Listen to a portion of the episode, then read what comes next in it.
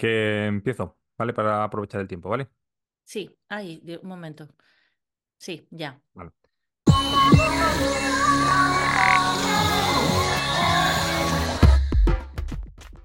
Hola y bienvenidos a Cierre el libro al salir, un podcast que habla del libro, de las personas que los escriben y también de las personas que los leen. Por suerte para todas vosotras no estoy solo en esta aventura, sino que me acompaña la poeta regatizada Ana Vidal. ¿Qué tal Ana? ¿Qué tal tu gata? Reencontrada, recuperada, regatizada. Muy bien, muy bien. La verdad, he tenido muchísima suerte después de tres meses de, de encontrar a mi gata, porque, bueno, yo sospechaba que no le había pasado nada grave, sino que estaba en alguna casa. Y así era, se había encontrado un nuevo hogar. ¿Ah, sí? Sí, no ¿Estaba en sabemos si más feliz que este o no. Sí, estaba en, en una urbanización así con chalés y tal, o sea, se había ido a una parte más lujosa de tal y, y llevaba allí un tiempo, o sea, que debió irse enseguida para allá o alguien se la llevó y alguien la cogió después, una familia. Bueno, una pareja la cogió en su casa con otros gatitos y estaba muy feliz porque podía salir y entrar cuando quería, igual que hacía aquí antes. Ahora ya aquí no puede salir, por si acaso se escapa otra vez. Bueno. Que, mm, que nada, primer episodio del año 2024, enero... eh, perdón, primer episodio no. Eh, Segundo. o sea, es el segundo realmente, que es del 24, lo que pasa que efectos nuestros es, es el primero que grabamos en 2024. Sí. ¿Qué vamos a tener hoy? ¿Qué vamos a tener hoy? Buena pregunta. Sabes que no he abierto el, el guion. Bueno, pues te lo digo yo. Dímelo Eh, tú, por favor. Bueno, como siempre tenemos dos desnoticias, dos noticias en este caso muy cortitas, no son muy largas. Luego vamos a hablar de un libro que se presentó a finales del año pasado, eh, un libro de cuentos, Plegaria para Pino- Pirómanos, de Loitizón. Luego retomaremos la libropedia inventada, que fue, que como sabéis, eh, bueno, lo explicaremos cuando lleguemos a ese punto. Eh, tenemos una reseña de cabecera también, me parece, ¿no, Ana? Tenemos una reseña de cabecera así que nos va a hacer Marta. Marta Sánchez Payerpaj, o de Olas y Mares, como se la conoce. Y por último, pues un oído por ahí y despedida y cierre. ¿Alguna cosa quieres añadir? ¿Alguna cosa? Eh, no, no quiero. Estoy, estoy buscando el. Estoy buscando el episodio de hoy, el guion, para tener como todo. Delante de los como ojos. todo a mano, sí, perdona. Perdonen a mis, mi- eh, mis no. perdona, vas a Tus fans, tus fans. Sí, perdonen los, los oyentes y, y, y, ¿cómo se- y videntes. Bueno, pues eh, te voy a empezar con Pues las ya estamos aquí. Vale, vale. ¿Quieres empieza. o quieres decir alguna otra cosa más antes? No, ¿no? Empezamos con las noticias. Vale, son, ya te he dicho que son, está, todo estupendo. son eh, muy cortitas, son dos temas muy cortos. Eh, tú publicaste un libro, ¿verdad, Ana? Eso o- creo, sí. Sí, ¿y tú sabes, ¿y tú sabes cuánto has vendido? Más o menos. No tengo aunque, ni no lo, idea. aunque no lo digas. No, vale. No, no tengo ni idea. Mira, eh, en, este- bueno, en España viven unos 50 millones de personas, ¿vale? En Estados Unidos viven como 330 millones de personas, 330. Y eh, se publican 300.000 libros nuevos al año, 300.000, ¿eh? Son unos cuantos, ¿eh? Mm, Pero de esos 300.000, y mira que son muchos, solo hay 28, bueno, estoy hablando con datos del año 2022. Solo hay 28 que eh, venden más de medio millón de ejemplares, más de 500.000 copias, solo 28, ¿vale? Eh, mm, si quieres, bueno, tengo aquí el listado. eh, el que más leyó, perdón, el que más mm, leerse, no sé si fue el que más se le- leyó, pero el que más vendió un libro eh, que se titula en inglés It Ends With Us, eh, acabó o acaba con nosotros. Acaba con nosotros en el sentido de finaliza, ¿no? Finaliza con nosotros. De una autora que se llama Colin Hoover y que vendió 2.729.000 ejemplares en el 22. Eh, Mm, el segundo se llama Verity, mm, ¿verdad? Que es de la misma señora, Colin Hoover, que vendió dos Ostras. millones de ejemplares. El tercero se llama Comienza con nosotros. Mm, ¿Tiene alguna relación con Finaliza con nosotros? Pues efectivamente la tiene porque es de la misma autora, Colin Hoover, que vendió 1.885.000 ejemplares. ¿Y por casualidad has mirado si había fotos y cosas de Colin Hoover? Hay una, bueno, en Wikipedia hay una foto de Colin Hoover, sí. Porque me, me parece que es el, persona, es, es el personaje del primer cuento, un personaje del primer cuento de que vamos a hablar de Plegaria ¿Ah, sí? para Pirómanos, sí. ¿Sí? Halma Tigredi. Pues eh, esta señora, Colin Hoover, de esos 28 libros que en el año 2022 vendieron más de medio millón de ejemplares, de esos 28, 8 son de ella. 8. Polines. Es decir, que como mínimo ha vendido 4 millones, que en realidad ha vendido ba- bastante más, habrá vendido como 10 millones de ejemplares. Eh, mirando así la lista, no la voy a decir entera porque no tiene mucho sentido. Me ha hecho gracia que el cuento este infantil de la, eh, ¿cómo se llama? De la oruga muy hambrienta, ese cuento que, no sé, yo lo tenía con, a mis hijas se lo regalé en su día, que es un gusano que dice, la oruga se comió una naranja, pero aún tenía hambre. El segundo día se comió dos mm, pepinos, pero aún tenía hambre. El tercer día se comió tres, así hasta que al final se convierte en una mariposa, ¿no? Pues ese cuento que tiene más años que Matusalén y que es muy simple, sigue vendiendo 700.000 ejemplares al año en Estados Unidos, que es una barbaridad. Qué pasada. Y el único libro eh, escrito originalmente en español es eh, Los Cuatro Acuerdos, que es de Miguel Ruiz, que de- creo que es mexicano o colombiano, que es un libro de estos de autoayuda, ¿vale? Bueno, a lo que voy. A lo que voy es que, eh, por lo como te he dicho, eh, ocho- una, una mujer copa 8 de esos 28 puestos, ¿vale? Pero si luego te vas a, a- si seguís esa lista, sigues esa lista y dejas al margen los 100 más vendidos en un año en Estados Unidos, A partir del 101, las ventas medias por libro son de 200 ejemplares.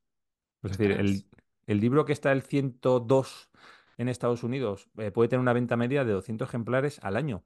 Y estaba hablando de, de estar entre los 100 primeros en, en Estados Unidos, ¿eh? Pues esa es la venta media, sí.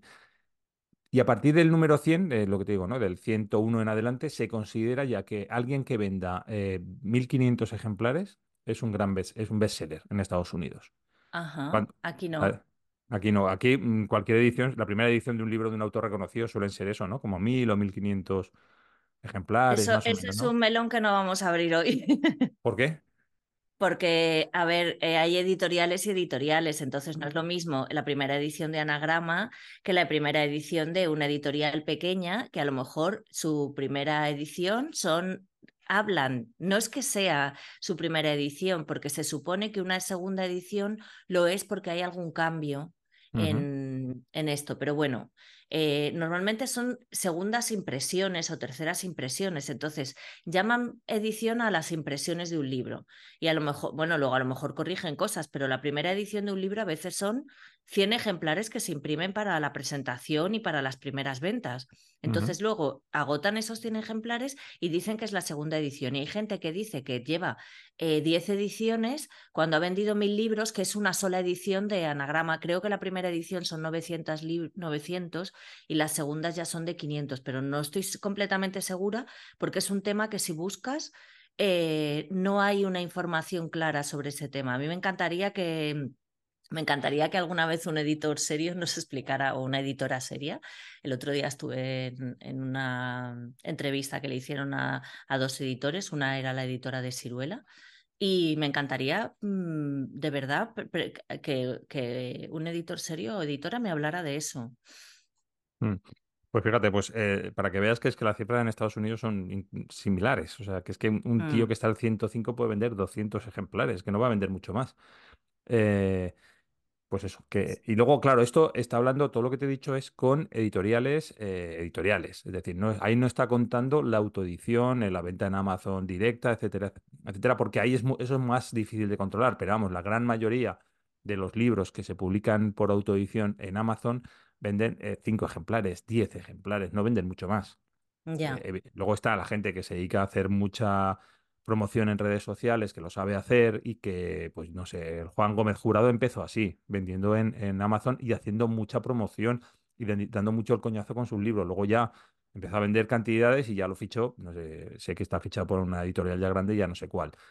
Pero de esa gente de la autoedición en Amazon eh, sobreviven dos o tres, no sobreviven más. claro, claro. ¿Vale? Eh, por cierto, Colin Hoover es una escritora americana eh, que nació en un pueblo que se llama Sulphur Springs, que significa las, las fuentes de, su, de azufre, las fuentes de azufre, en el año 1979 y que se dedica fundamentalmente a la novela romántica y a la literatura juvenil. Eh, por cierto, estaba mirando si es muy prolífica. Bueno, ha ganado muchos premios de estos de Goodreads, de esa plataforma eh, de lectura, y pues está publicando a un ritmo más o menos de entre tres, dos, tres, cuatro libros al año, novelas. Uf, Eh, muchísimo eso. sí. Mira, eh, la autora francés, francesa o belga, belga, eh, Amélie Nothomb, eh, escribe, creo que son unos tres libros al año, pero publica solo uno. Y es, es muy prolífica. Todos los años tiene un libro publicado, pero ella escribe más de uno. Pero mm, supongo que considera, por razones editoriales o por lo que sea, considera que no sé, no sé, que se pu- publicar se publica uno. claro. Bueno, Bastante puede interesante. Mm. Pues esto es lo que te quería decir, para que luego los, la gente que mm, publica aquí libros y vende pocos ejemplares, que sepan que no están solos en el mundo, el mundo editorial es muy complicado, lo de vender Muy libros es muy complicado, muy difícil complicado.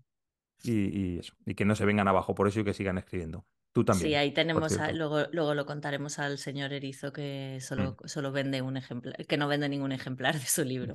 Exacto. Eh, esta, Sí. esta, ahora te cuento yo una desnoticia, ¿no? ¿Es así? No, no, que te sigo yo contando, Ah, te cuento vale, dos. vale. Te- Que como tú eres la jefa, pues para que no trabajes mucho. Cambiamos de, de tema. Em, en una eh, hace 10 o 12 años, en una, ¿cómo se dice? En una subasta, eh, una i- coleccionista de vestidos antiguos que se llamaba Sarah Rivers compró eh, un vestido que le gustaba, un vestido del año 1800, de de, mil- de la década de 1880, ¿no? Entonces encontró un vestido de seda que le gustó, marrón, ya pondré aquí la foto, que le gustó y eh, bueno, pues se lo quedó. Y entonces eh, cuando lo fue a colgar en el maniquí, empezó a tocarlo, a estirarlo, ¿no? A colocarlo bien y notó que había algo, había en, un en, en una parte del traje había algo. Eh, le dio la vuelta y vio que había un bolsillo secreto escondido en la parte de atrás del traje, eh, cosido, estaba cerrado, eh, y había algo dentro de ese bolsillo, ¿no?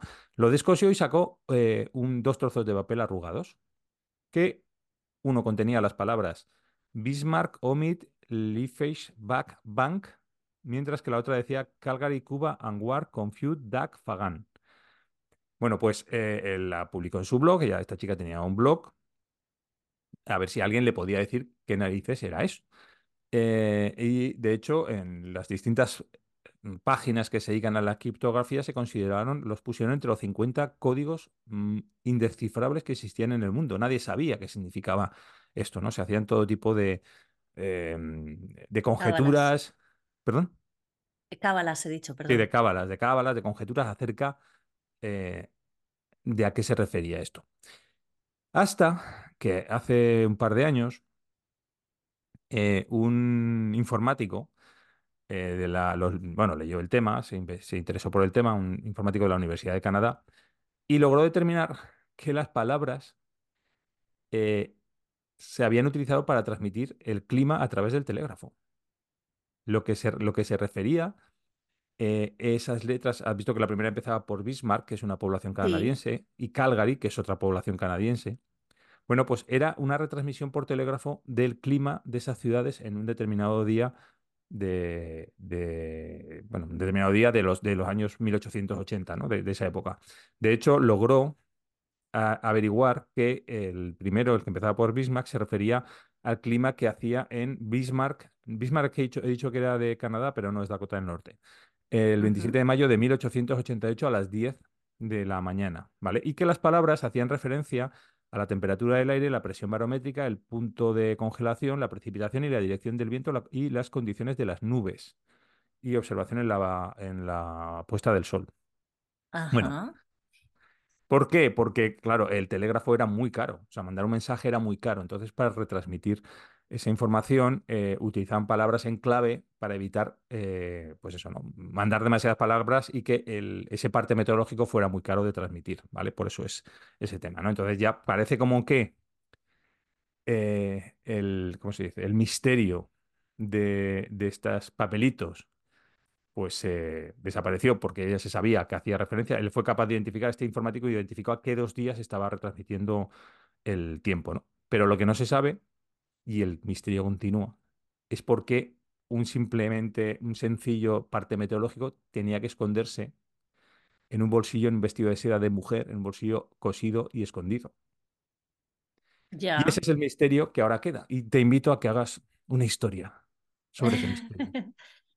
Eh, una cosa, porque eh, las palabras son cinco, pero ah, eh, son ocho los conceptos. Eso Sí, sí, también me parece sí. un poco misterioso, porque hay cinco palabras en cada una y además, eh, si, si fueran en orden, ¿no? Mm, temperatura del aire, o sea, Bismarck es una de las palabras, entonces temperatura, Bismarck, a lo mejor cada, cada palabra son dos cosas. Temperatura del aire, OMIT, presión barométrica, no sé pronunciar eso, Lifeir, eh, punto de roco, que no sé qué es roco, Sí, yo creo que se refiere a la congelación. Punto de congelación precipitación bank, precipitación bank, Ba- me encanta, yo en bancos, Sí, no, yo creo que se refiere bancos, a lo mejor se referirá más o a la niebla o a la nube, ¿no? A un banco de así. niebla o algo así. Pues eh, va de, por eso, o sea, en- realmente, eh, a ver, no, no sé, no Ellos creen que lo más. entienden, pero no lo entienden. Sí, puede ser, a lo mejor se lo han inventado, porque es un misterio tan secreto, es un secreto tan espeluznante que la humanidad no puede saber que le han tenido que dar una interpretación alternativa.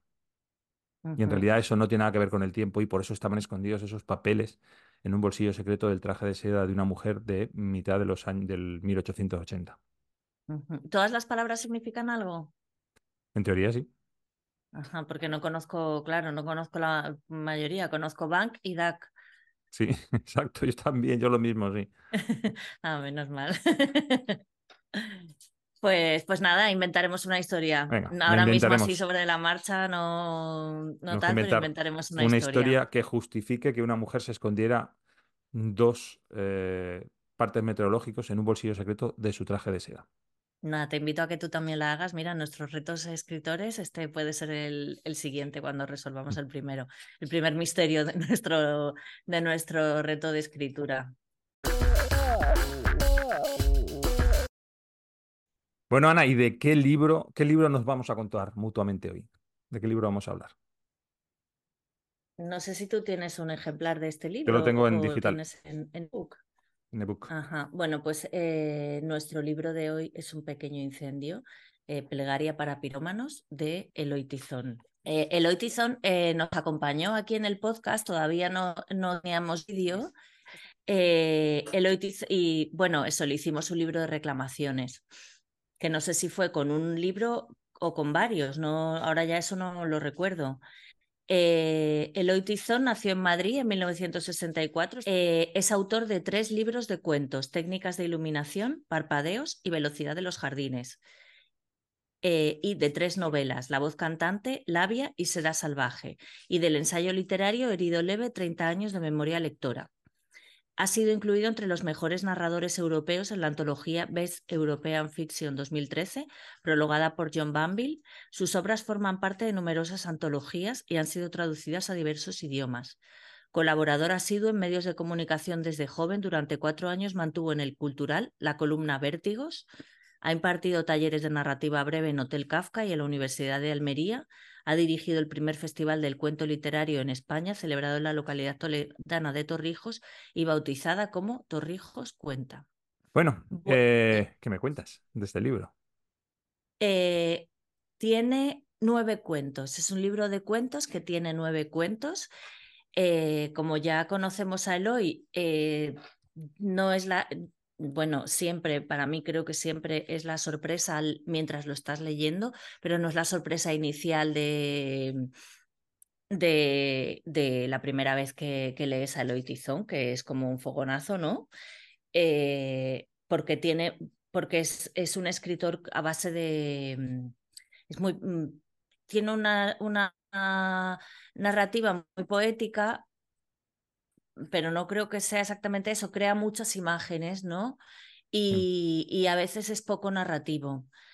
Eh, bueno, no sé, es difícil hablar de este libro. Yo me he hecho una guía en mi cuadernito, me he hecho una guía con, con, cada cuento para poder hablar un poco de los cuentos en sí. Y el otro día estuve en la presentación por, por Instagram, porque había sido hacía tiempo, pero yo no quería estar en la presentación eh, sin haber leído el libro, ¿no? Por si había spoilers o algo. Y, y lo hice después. Eso, este libro tiene una, una, curiosidad para mí que es diferente a otros y es que tiene un personaje que atraviesa todos los cuentos de alguna manera. No en todos le vemos claramente o se le nombra, pero eh, los atraviesa todos y en todos está y en cada cuento es diferente como he leído hoy en una, en una columna de Patricia Esteban, es como Mortadelo, ¿no? Ese Mortadelo que hacía tantas cosas. Pues aquí tenemos a, Erizo, al personaje se llama Erizo, que si te fijas al pronunciarlo erizo, si pronuncias muy rápido el oitizón, pues también es una, un poco erizo, ¿no? Y la, e, la E, la Z, pues yo qué sé, como que yo he pensado y también por lo que he leído en este libro tengo la sensación de, de que ese erizo realmente de alguna manera es el oitizón o, o las vidas que ha vivido o las vidas que, que podría haber vivido, porque em, vivimos muchas cosas a lo largo de la vida, que eso lo decía en la entrevista, y, y algunas no las vivimos, pero podríamos haberlas vivido igualmente, ¿no? ¿Por qué es un libro de cuentos y no una novela? ¿no? Que hay, hay libros de cuentos que están tan emparentados unos cuentos con otros que cuando lo terminas dices, pues ahora no sé si he leído una novela, esto nos ha pasado, ¿verdad? Con, John Bilbao, por ejemplo. Con John Bilbao pasa también con Malaventura. Malaventura, ese no me acordaba yo de, de ese también pasaba. Pues, pues eso pasa, pero eh, en esto lo que hizo Eloy, que también lo pensó en su momento, también lo pensó, dijo, pero ¿qué estoy escribiendo? ¿Un cuento o una novela? Pues eh, dejó que reposara esta pregunta.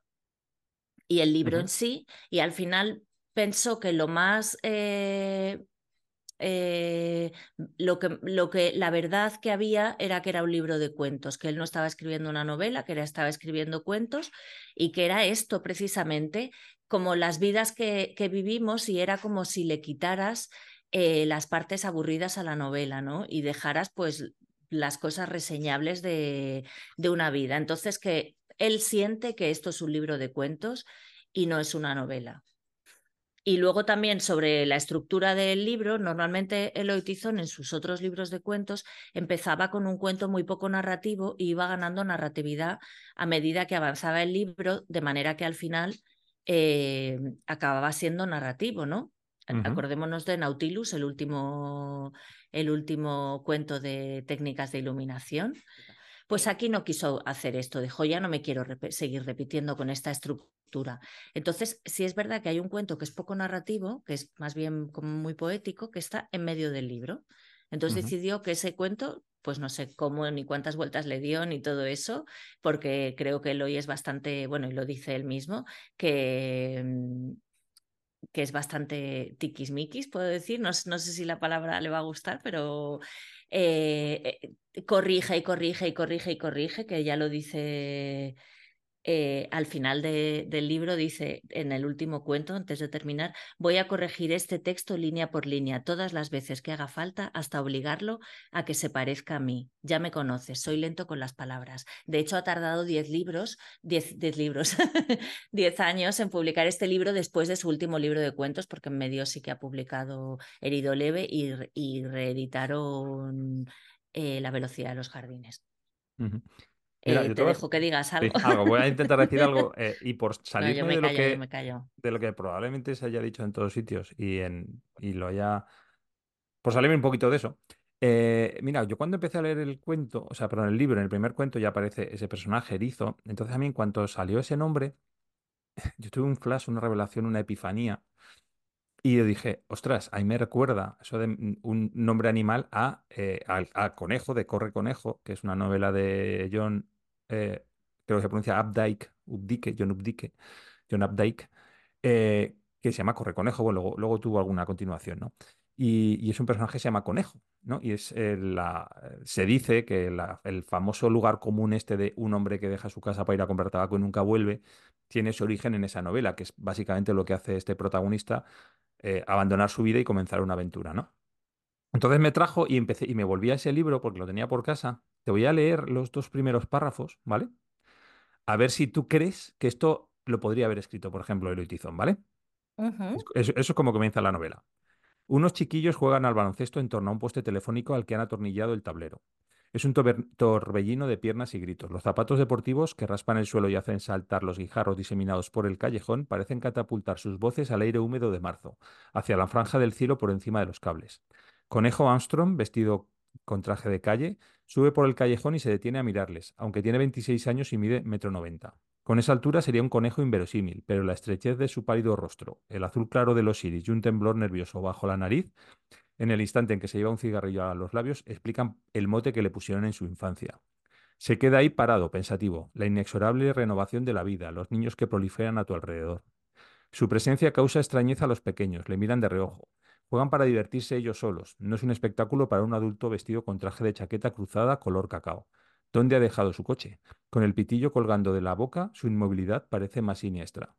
¿Será uno de esos que ofrecen a los niños tabaco o dinero para que les acompañen detrás de la fábrica de helados? Han oído hablar de tales cosas, pero no están asustados. Al fin y al cabo, son seis contra uno. Podría haber escrito esto Eloy Tizón. Eh, pues eh, de alguna manera creo que sí, no sé, eh, diferente, ¿no? Seguramente un poco diferente, pero sí que tiene una especie, una manera de mirar las cosas y que las cosas creen como vida propia, ¿no? Esos mm. pies de los niños, es, ese, no sé, Mm, sí, y luego tiene... parece como, esa manera de mirar como de pintor también, un poco o algo así. Luego tiene cosas que también hace mm, eh, mucho Eloy Tizón, que es meter una frase dentro de, la, de lo que está narrando que rompe.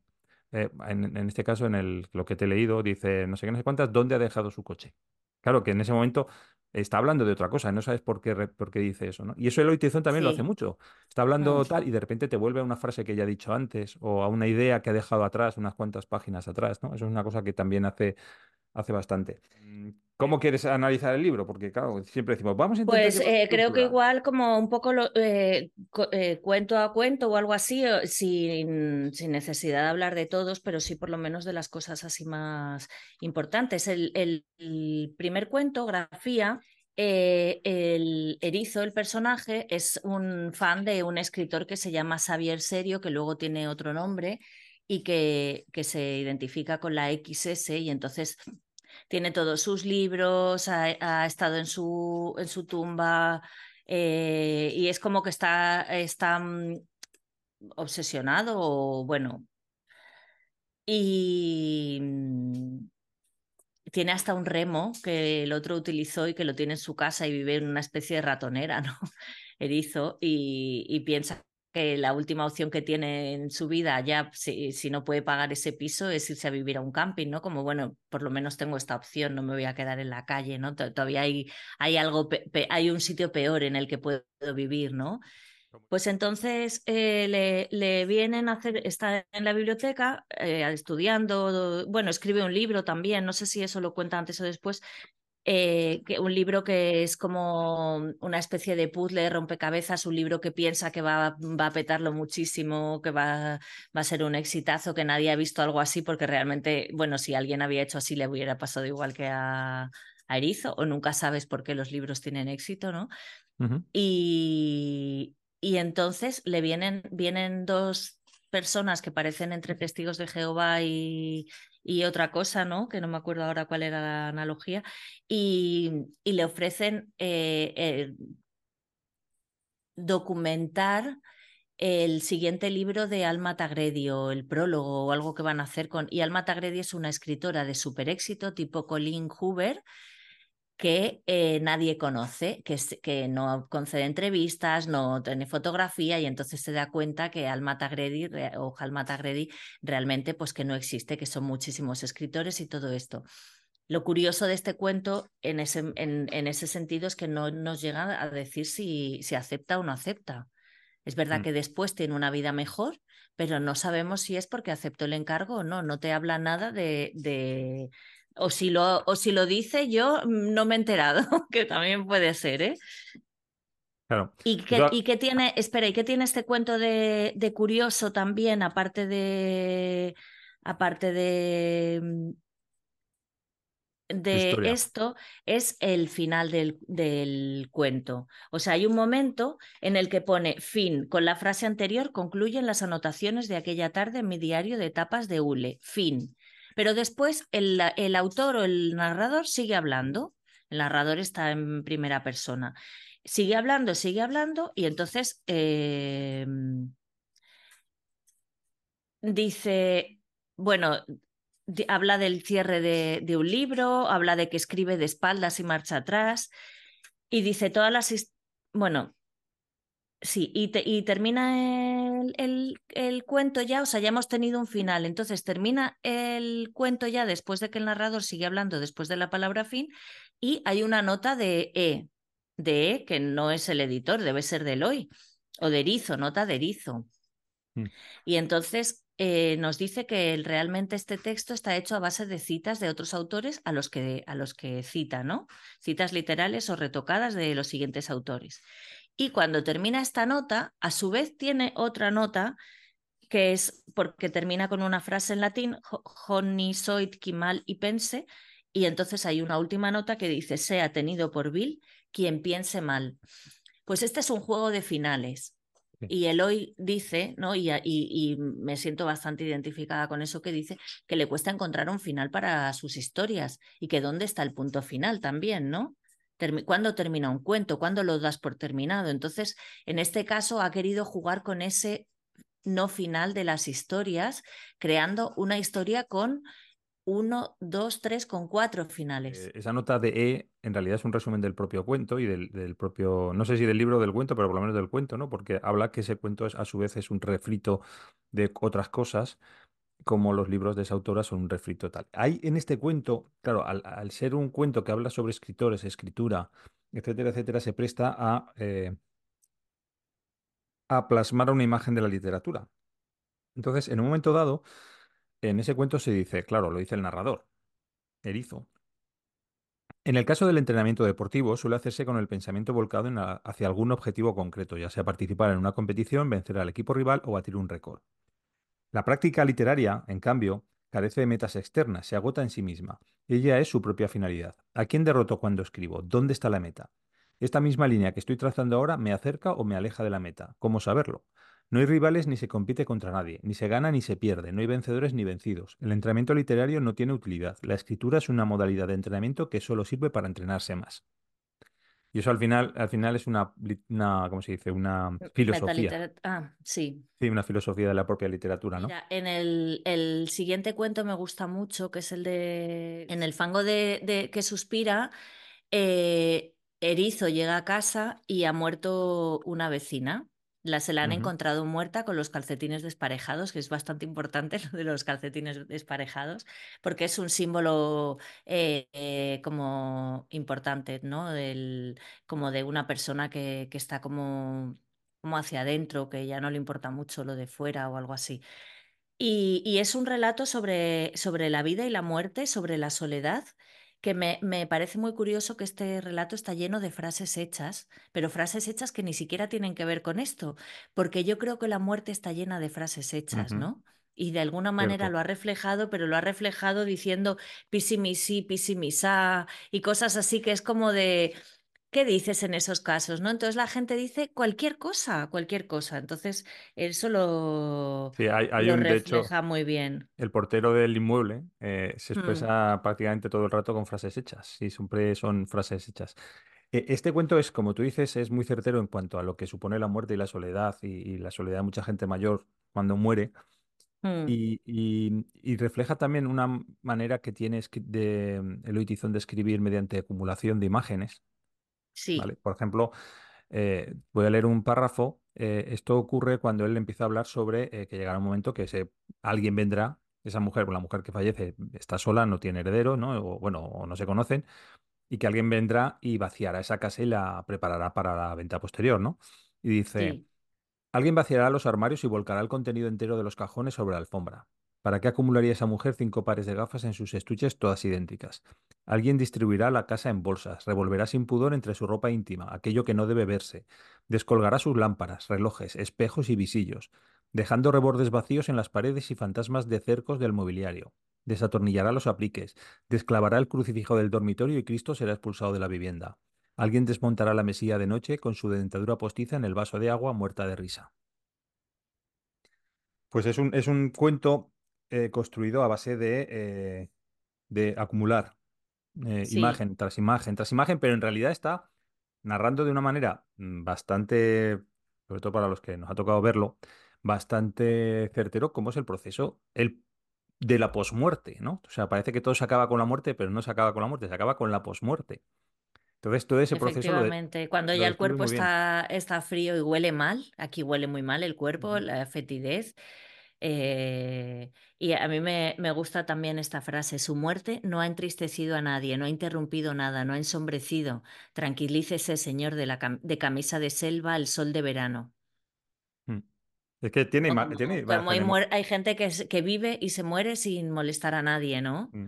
Dice la abuela, la vida no era buena ni mala, era imposible, pero sobre todo la vida era antihigiénica. Estoy cogiendo Mm. frases diferentes. Si alguien quiere más muerte, queda más muerte en la cocina, cuando están en la fiesta del, del nuevo inquilino, del nuevo propietario de la casa, ¿no? A Y mí, acaba con eh, una frase, sí, acaba con una frase que podría ser de Nero, del libro de nuestra amiga Ángeles Sánchez Portero, total, final, sí, lo pensé, creo que lo pensé. el final de ese cuento es a lo lejos despunta de enero como una moto de agua en el centro del desierto. Mm. Y Mm, además en un relato sobre la muerte está bien que nombre, que nombre enero, ¿no? Eh, eso te iba a decir también que me parecen muy interesantes eh, las primeras frases, eso que hacemos de revisar las primeras frases, y digo, ¿funcionará aquí lo de la primera frase que nos hable del, del resto del relato? Y, y- y yo veo que sí. Que de alguna manera, o sea, lo he visto. Y luego la última frase también, lo que pasa es que empecé a pensar, ay, voy a apuntar las últimas frases. Y cogí el primer cuento y dije, ah, ¿y cuál es la última frase del primer cuento que tiene cuatro finales? Y entonces ya dije, bueno, pues la última lo diré cuando tal. Pero me parece interesante también eso de, de que eh, la primera frase sí que indica, bueno, en este justo en el fango que suspira dice, un perro ladrará que de alguna manera es un territorio común, ¿no? Lo de, mm, lo de los perros ladrando, como este cuento que está lleno de frases hechas, aposta, ¿no? Completamente, yo creo que, eh, creo no, estoy segura de que nada de lo que hay en este libro, ni una sola frase, ni una sola palabra, está al azar. O sea, por mucho que nos parezcan sucesiones de imágenes, que tal, está todo colocado en su sitio, ordenado en su cajón, en su cuento, eh, todo eso. Eh, este, el siguiente me llama la atención, agudeza, porque aquí es el cuento dentro del cuento. Empieza, en vista de lo cual me, lar- me largué sin despedirme. Este también, eh, en esa frase se contiene el cuento. O sea, un tímido, porque aquí habla de, de los tímidos, del hombre de la tónica, ¿no? Eh, este es el que, el de agudeza en el que habla del nombre de la tónica. Un, un hombre va a declararle su amor a una chica, pero se queda a medias porque es un tímido y porque le pasa algo en medio y entonces decide que no es un buen momento y, y ya nunca más es un buen momento, ¿no? Pero en este cuento de repente te mete otra historia. Empieza a contarte la historia de su segundo mejor amigo que le pasó una locura con las, mm, con las Lentillas. lentillas y le metieron en la cárcel porque iba dando tumbos y parecía que estaba drogado y tenía las pupilas dilatadas, pues ahora en el calabozo y hasta que salió y le vino a buscar su padre con un poncho eh, y, y entonces mete el cuento dentro del cuento, pero es que en el cuento que mete dentro del cuento mete otro cuento más que mete a una mujer en un taxi que tampoco tiene nada que ver. ¿no? Y entonces es Ujú, también jugar, igual que antes jugaba con los finales, ahora me- ju- juega con la propia estructura del cuento, ¿no? De planteamiento, nudo y desenlace, y dice, ¿qué pasa si metemos otro nudo y qué pasa si metemos otro, ¿no? Y habla mucho de la timidez, como decía, y dice, ah, la timidez, por fin vamos llegando, si al menos se pudiera operar y estirpar como las amígdalas o el duodeno, qué alivio sentiría uno liberado del peso de ese órgano improductivo que solo genera trastornos. claro. Mm. ¿No? Que las cosas de la personalidad no se las puede uno operar, ¿no? Puedes ir al, al, al médico, pero no, no tal. Seguimos. Sí, llegamos, aunque no es el justo, o sí, sí es la mitad de- del libro, no sé. Eh, o- eh, Dichosos los ojos es el cuento no narrativo de, de este libro, que está lleno de figuras estilísticas, de personificaciones, de... He, he señalado, creo que estas son las personificaciones, ¿no? Lo de darle cualidades humanas a las cosas. Trigales aturdidos, diván neurótico, pasillos borrachos, tumba alegre, Mm. belleza sonámbula. Este, este cuento es un cuento, un cuento de, de acumulación. Es una cosa que hace mucho el edición, es acumular imágenes. Y entonces en este cuento lo que se acumulan es imágenes tras imágenes, tras imágenes, tras imágenes, tras imágenes. Por eso es no narrativo, no es, no está contando realmente nada. Nos está contando muchas cosas y, y muy pocas, pues son imágenes. Hay, por ejemplo, una imagen que a mí me gusta muchísimo, que dice, una perra, una perra recién parida gimiendo con sus... eh, perdón, empiezo. Una perra recién parida gimiendo por sus cachorros arrebatados como si hubiese amor en el mundo o algo. Mm. A mí me gusta eh, mucho. eh, Sí, he visto ya, he visto muertos, escaleras y un muerto sentado en una escalera, flores, incendios, las lágrimas de nuestro Señor crucificado en el sótano de un teatro de vanguardia. Judas Iscariote se ocupaba de venderte la entrada, cortarte la entrada y también se encargaba del guardarropa. Ropa.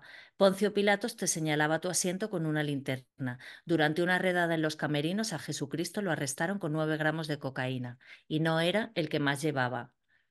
Un apóstol sufrió un ataque de ansiedad. María Magdalena contrató al mejor abogado. Mm. Bueno, pues eh, a mí me gusta mucho este, este no cuento también.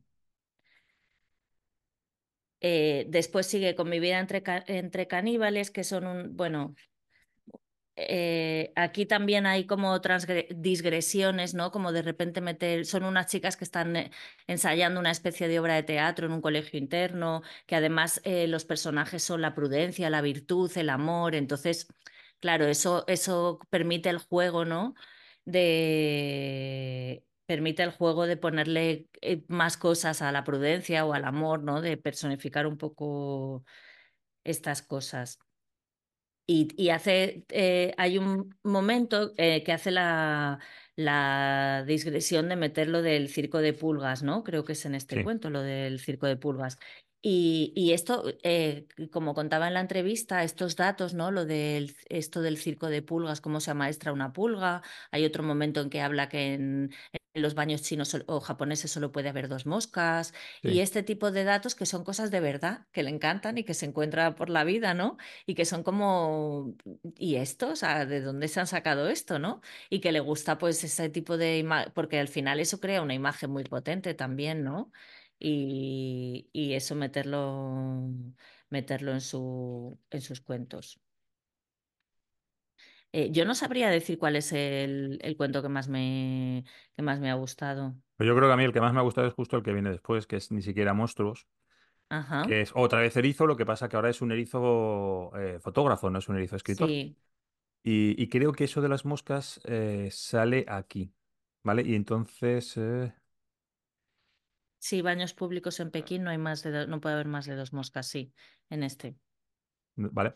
Entonces, eh, eh, en este cuento nos está contando varias historias a la vez. eh, una historia del presente, ¿no? De su vida, por qué está donde está, cómo, cómo está relacionado con su familia, de- a- eh, cuál fue un éxito del pasado que quizá, del que quizá reniega, nos cuenta cómo llegó, porque es un fotógrafo, habla de una fotografía que hizo, en fin, va, saltando de, a- de a- a- delante hacia atrás.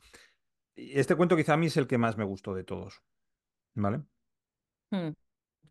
Porque te está contando también, bueno, lo hacen todos, te cuentan muchas historias, su pasado, su presente, eh, sus momentos de éxito, cómo, y, y la idea de este cuento, que lo voy a leer, es como un momento, solamente un momento, un momento, la- una decisión que tomas en un momento que puede parecer tonta o sin O importancia, que es alguien toma por ti, ¿no? o que alguien toma por ti es la que realmente te cambia la vida, ¿no? Y Mm. entonces dice, siempre es así.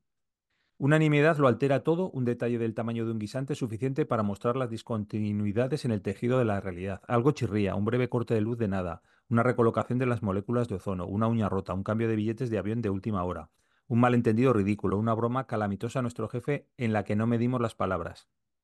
Parece que no tiene importancia y sin embargo hoy comienza el primer peaje que nos conducirá, andando el tiempo, tras una larga cadena de tropezones, nuevos errores y falsificaciones de pruebas, a no levantar cabeza, a terminar empuñando una pistola en una sucursal bancaria con una media en la cara, publicar una novela o vocear Kleenex en los semáforos.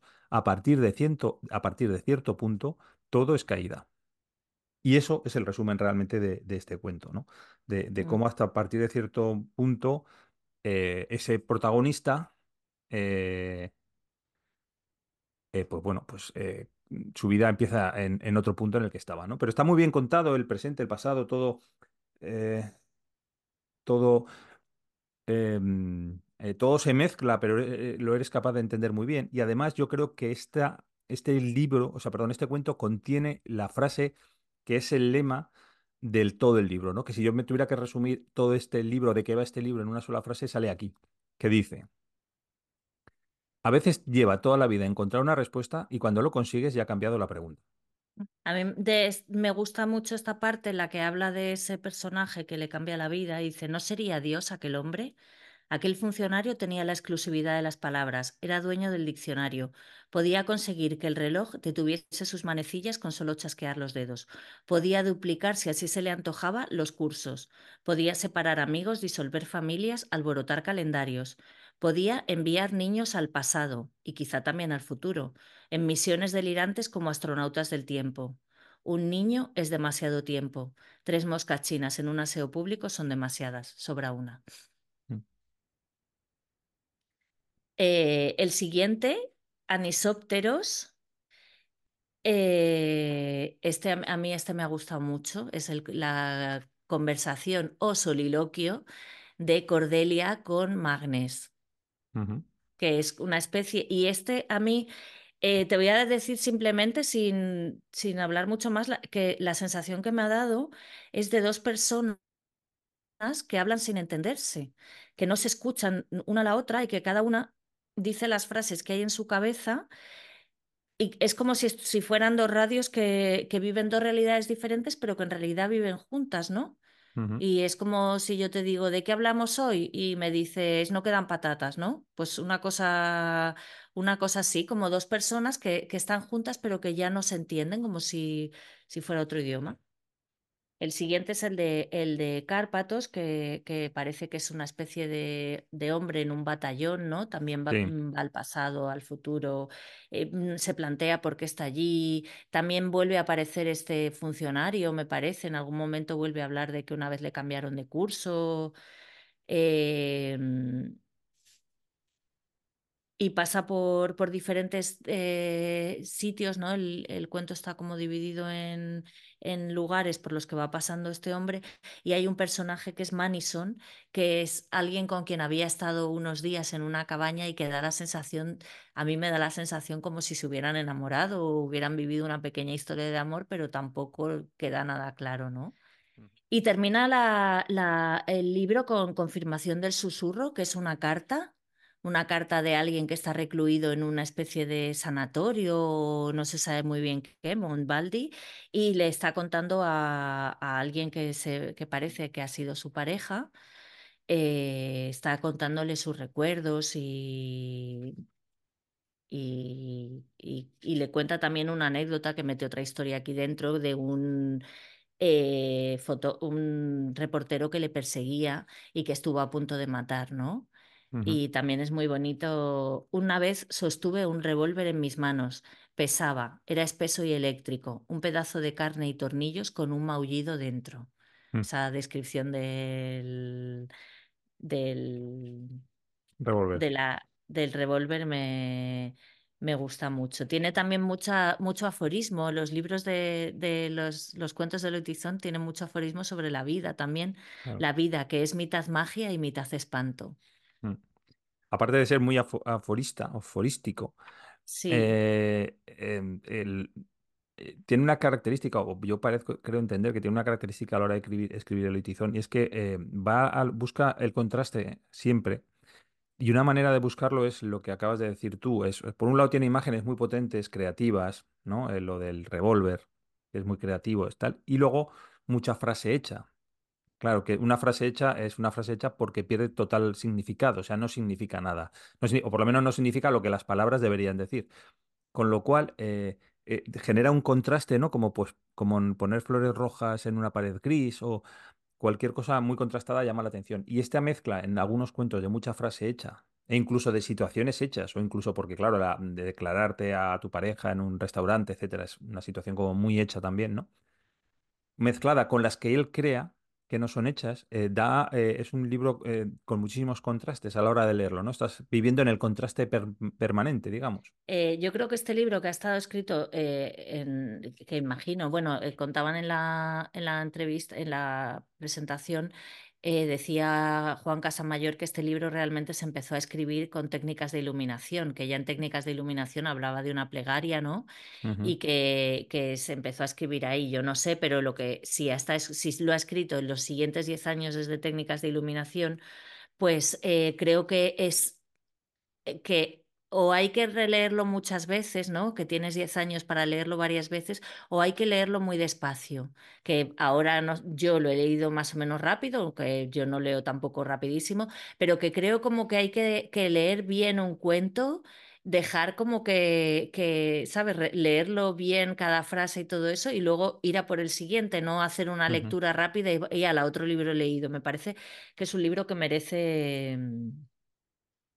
Merece, como, sí, merece la, la pausa porque, porque ha tenido también esa dedicación al escribirlo y porque está lleno de detalles que creo que son eh, muy importantes y, y que que si lo lees muy rápido te vas a perder la mitad, ¿no? Como esas películas que ves y luego vuelves a ver y te das cuenta que, que hay muchos más detalles y cada vez que la ves descubres detalles que no habías visto antes, porque entre otras cosas tú eres Claro. diferente o como dice aquí, yo so- solo soy una versión desactualizada de mí mismo.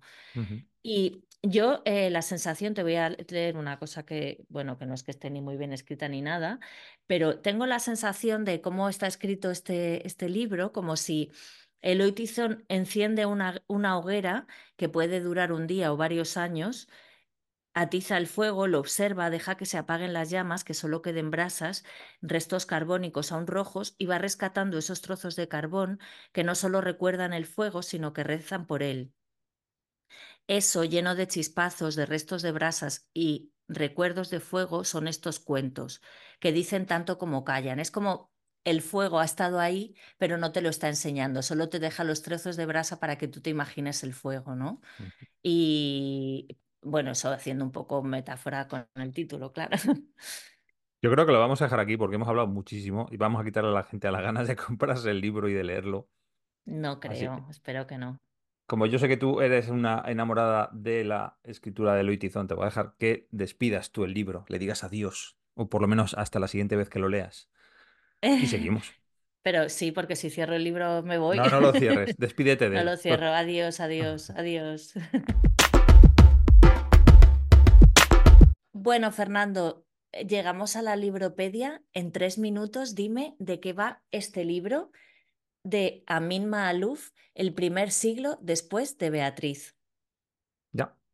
Sí. Bueno, e- esta obra, el primer siglo después de Beatriz de Amin Maalouf, eh, supone una ruptura en la carrera de este escritor porque eh, hasta ese momento la crítica eh, lo consideraba un escritor preciosista y aquí abandonó todos sus intentos de perfeccionar la literatura por aflorar sus sentimientos por la ruptura con su pareja que la abandonó. Su, bueno, su mujer decidió fugarse con un su mujer no se llamaba Beatriz, Beatriz es una personificación de su mujer, es el, personaje, pero eh, su mujer decidió fugarse con un vendedor de alfombras del Gran Bazar de Estambul.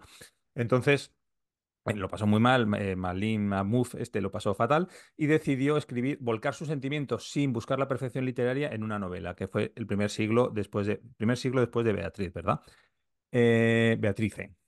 ¿De qué va este libro? Pues eh, aquí eh, empieza eh, bueno, pues como en cualquier... Es, un proceso, es el proceso del duelo, ¿no? Básicamente plasmado de una manera en bruto en un libro. Entonces, el primer, las primeras frases, las primeras páginas de este libro, lo que pone a parir es tanto a su exmujer como al hombre que se la ha llevado, ¿no? Entonces, hace una lista de 450 insultos en los primeros capítulos sin parar, o sea, sin, eh, simplemente sin describir nada más, ¿no? Sino pues eh, cabrón, zorra, no sé qué, no sé cuántas, separados por coma, 450 insultos, eh, tanto en árabe como en turco. Entonces, cuando ya ha vaciado su alma de- del odio y del rencor, ya pasa a la siguiente frase de, o sea, fase del duelo y empieza con la negación, ¿no? Entonces, plasma todas las llamadas telefónicas que le hizo a su exmujer, ¿no? Eh, la llamaba todos los días desde las 7 de la mañana hasta las 11 de la noche, tres veces por hora, hasta que eh, ella, evidentemente, lo denunció a la policía. Lo que pasa que él llamaba desde Egipto, ella estaba en Estambul. Claro, no son la misma policía, entonces no podían impedir las llamadas y siguió llamando, llamando, llamando, llamando, llamando, llamando, ¿no? Eh, luego. ¿cuál es la siguiente fase del duelo? He dicho negación, he dicho ira. Eh, bueno, depresión. Aceptación. Depresión. Los siguientes capítulos, que van del capítulo 10 al capítulo 18, hablan del proceso depresivo que sufrió el autor. Se fue a una clínica de desintoxicación, bueno, se hizo adicto a varias drogas. Como es musulmán, eh, no podía beber alcohol, pero se hizo adicto a varias drogas y al final tuvo que acudir a Estados Unidos a una clínica de desintoxicación para que lo pasaran. Y yo, finalmente, claro, eh, la novela acaba con la aceptación. Él acepta pues que su ex mujer ya no está con él, ¿no? Que Beatriz ya se ha ido con, con el vendedor de alfombras turco y eh, pasa a, explicar su visión de la literatura después de este tránsito por el dolor, ¿no? de, este, de este desierto. Que para él, que en realidad todo este proceso ha durado exactamente 25 minutos, que es lo que él le pasó el duelo, pero él lo ha considerado casi un siglo. ¿no? tres, y, es una obra maravillosa, merecedora de un premio Nobel. He acertado en todo, ¿a que sí? sí. Ay, que no se calla el... Has acertado, vamos. Increíblemente en todo. Es que es, una novela que merece la pena leerse. Lo entiendo. Espera, que se me ha quedado el temporizador en ejecución. En todo, vamos, es una lectura muy interesante de, este. ¿De qué va exactamente este libro? Eh, es, una, es una novela distópica eh, en que después de utilizar una, una, una especie de, de no, no algo para la fertilidad, sino para que nazcan niños, para poder elegir el sexo del, niño cuando es niño. Entonces dejan, esto también provoca que después de tomar eso ya no nazcan mujeres. Entonces el autor con su mujer, el autor decide tener, tener hijos y tienen una hija, pero es como mm, una de las pocas niñas que hay en el, no sé si en el mundo o en su país, ahora ya no me acuerdo porque este libro lo leí hace 20 eh, años por lo menos. Bueno, pues ya sabemos que no había acertado nada.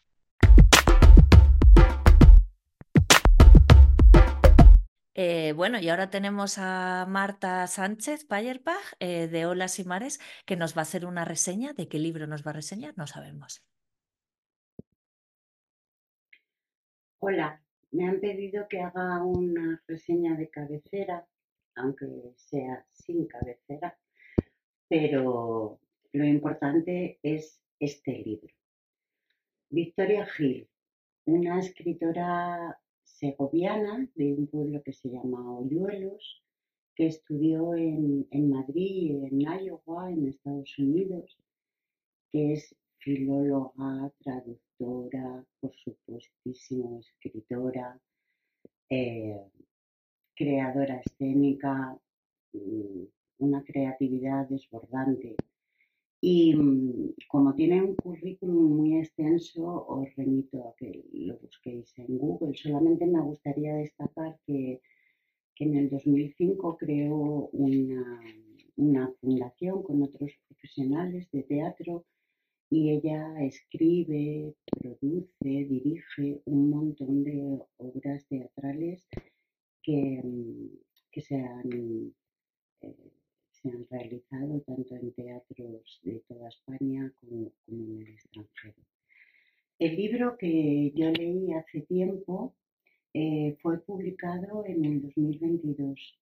Eh, se titula Llego con tres heridas, haciendo referencia al poema de Miguel Hernández, Llego con tres heridas, la del amor, la de la, de la muerte, la de la vida. Eh, juega con los tres conceptos que son temas genéricos de la literatura universal, pero lo hace de una manera muy, muy intimista. Yo cuando lo leí eh, me dejó sin aliento y no por lo, por lo trepidante de la, de la acción, sino porque es un libro que conecta muy, muy bien eh, con el lector, con la sensibilidad del lector, por lo menos eso, eso me pasó a mí. Em, es un libro que habla de, de tres generaciones, la de su padre al que apenas conoció, em, que tuvo una muerte que se describe al poco de comenzar el libro, muy peculiar, cuando ella tenía tres meses de vida pero no solamente habla de esa despedida de, su padre, habla de tres generaciones. Habla de la de su abuelo, y paralelamente lo hace de la historia de España, eh, la colonización e independencia de Guinea Ecuatorial, los años 70, los años 80, eh, luego de la de sus padres y, bueno, pues los años 80 y, en tercer lugar la, suya, que es bastante joven. Em, lo que más me ha llamado la atención de este libro es el lenguaje, cómo trata las palabras. No en vano tuvo el premio de la crítica de Castilla y León en el año 2023. Y mm, cómo habla del éxodo, de los orígenes, de la memoria, del desamor, del amor, del duelo. Y, mm, Además se nota que imparte talleres de escritura y, de teatro, porque en concreto de los de escritura eh, introduce muchos eh, eh, elementos que, yo trabajo en mis clases. Por ejemplo, al final de algunos capítulos hace un listado de las notas que tomó para desarrollar esa historia. hace también listas cronológicas Mm, en lugar de decir eh, recuerdo que pasó tal cosa, utiliza una fecha y a partir de ahí va hacia atrás. Eh, tiene un montón de metáforas, eh, personificaciones. Bueno, no voy a hacer la lista de todas las cosas, prefiero leer un par de cosas, si os parece. ¿Cómo es una casa que acoge? cómo es una madre que acoge la casa cerrada, abarrotada, la casa armada, la casa vientre, la que ofrece toda protección y seguridad y calor y guisos, la casa que se cree mejor, más lista, más amante. ¿Cómo vas a querer marcharte? te pregunta la casa te cuestiona casi desactivándote. Y tienes que pedir perdón. Y si fuera yo uno de esos personajes de novela que simplemente come frutas, bebe leche y nada en el océano, una persona sin casa. Voy a leer otra cosita pequeña y, y ya termino. El duelo puede llegar a convertirse en una forma de anhelo. ¿Cómo podemos describir lo que no está, lo que no comprendemos del todo? Aquí hay un deseo, el deseo de lo que no puede ser, el deseo de conversar con lo que no es, no está. Destaco sobre todo el diálogo que tiene con su padre como he dicho al principio, nuestra vida. Y ya solo me queda deciros que cerréis el libro al salir y que no dejéis de leer esta novela que cuando yo la compré iba por la tercera edición, ahora seguro que mm, tiene muchísimas más, que realmente merece la pena.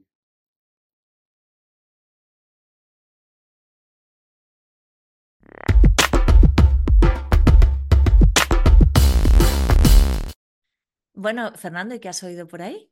Bueno, pues te voy a contar que además es una cosa que ahora está como muy de moda, lo de hablar de los teléfonos móviles en los institutos. Una cosa que le pasó precisamente a mi hija esta semana. Eh, me vino y me dijo, papá, me han echado, que lo sepas, por si te llega una notificación por la aplicación esta de, que se comunican los profesores, ¿no? Con, los padres que me han echado la bronca por estar eh, con el móvil en, casi, en clase de lengua y literatura. Mi hija va a segundo de bachillerato. Digo, ah, vale, digo, ¿y qué estabas haciendo con el móvil? Dice, no, no, si no estaba, no estaba con el móvil, estaba, estaba mirando así hacia abajo, pero no estaba con el móvil, estaba leyendo un libro. Digo, coño, digo, pues si estabas leyendo un libro y estabas en clase de lengua y literatura, digo, lo tenías que haber dicho al profesor que no estabas con el móvil, que lo que estabas haciendo era leer un libro. Y me dice, sí, claro. Digo, pero ¿por qué no? Dice, vamos a ver. Y si me pregunta, ¿qué libro es? Y le digo, mi tío Oswald. Cuéntale a la clase de qué va mi tío Oswald. Dice, ¿cómo le cuento yo a la clase de qué va mi tío Oswald? Hay que decir, para que no sepa de qué va, mi tío Oswald, que es una obra de Roald Dahl, eh, que va sobre un personaje, el tío Oswald, que lo que se dedica es a extraer eh, esperma de las grandes figuras europeas, reyes, príncipes, ministros, eh, inventores millonarios, para luego venderlo. Va de eso. Hace un tío. banco de semen. Es, muy, es divertido este libro. ¿Le Mm. gusta a tu hija? Sí, sí, sí, sí, le ha gustado mucho, porque claro, decía que como iba a explicar ante clase de que iba el, mi tío Oswald. Mira, pues yo me lo leí, si no con su edad, un par de años después. Mm. Además, ese libro me parece que me lo regalaste tú. Sí, puede ser, porque era uno como de mis libros así, porque además Roald Dahl escribe novelas, o sea, cuentos, libros infantiles, ¿no? Y este es un libro de adultos y muy, bueno, muy de adultos, es divertido, tampoco es, Mm. pero sí que tiene imágenes así muy tal. Que por cierto, yo no- no lo sabía, que lo leí el otro día, que Roald Dahl es el inventor de los gremlins. Anda, no tenía ni idea, yo Ya, tampoco, qué pues, curioso. ya te lo contaré. Bueno, Vamos a pues despedirnos ya llega el momento de despedirnos. Eh, muchas gracias a todas las personas que han llegado hasta aquí, que hemo- han escuchado nuestro destripe de plegaria para pirómanos, que nos hace como Marta, muchísimas gracias a Marta por su reseña de cabecera, gracias a Charles Matusevsky, a Ana Nuria Corral, a Elvira Barrios, a Jara, Alejandra y muchísimas gracias a ti, Fernando, por eh, un año más que comienza, bueno, aunque ya lo hemos Mm. comenzado anteriormente. Y, y además este es, este es el episodio de nuestro mes de febrero. Sí, este mes es, es- Y, sabes que no nos queda tiempo para ir a buscar la gasolina y quemar los libros, qué pena. oh, qué pena, pues yo hubiera preferido acabar. hubiera- Podías, mira, yo voy a poner aquí el libro y como tú sabes hacer Un efectos efecto. especiales, si quieres hacer un efecto de que sale de que sale ardiendo, ¿eh? Vale. pero pero no me quemes el libro, por favor. Y hay algo más que quieras decir? Sí, eh... uy, uy, que no puedo.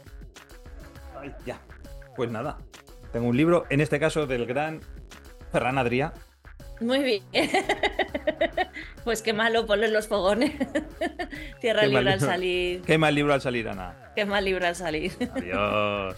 Chao.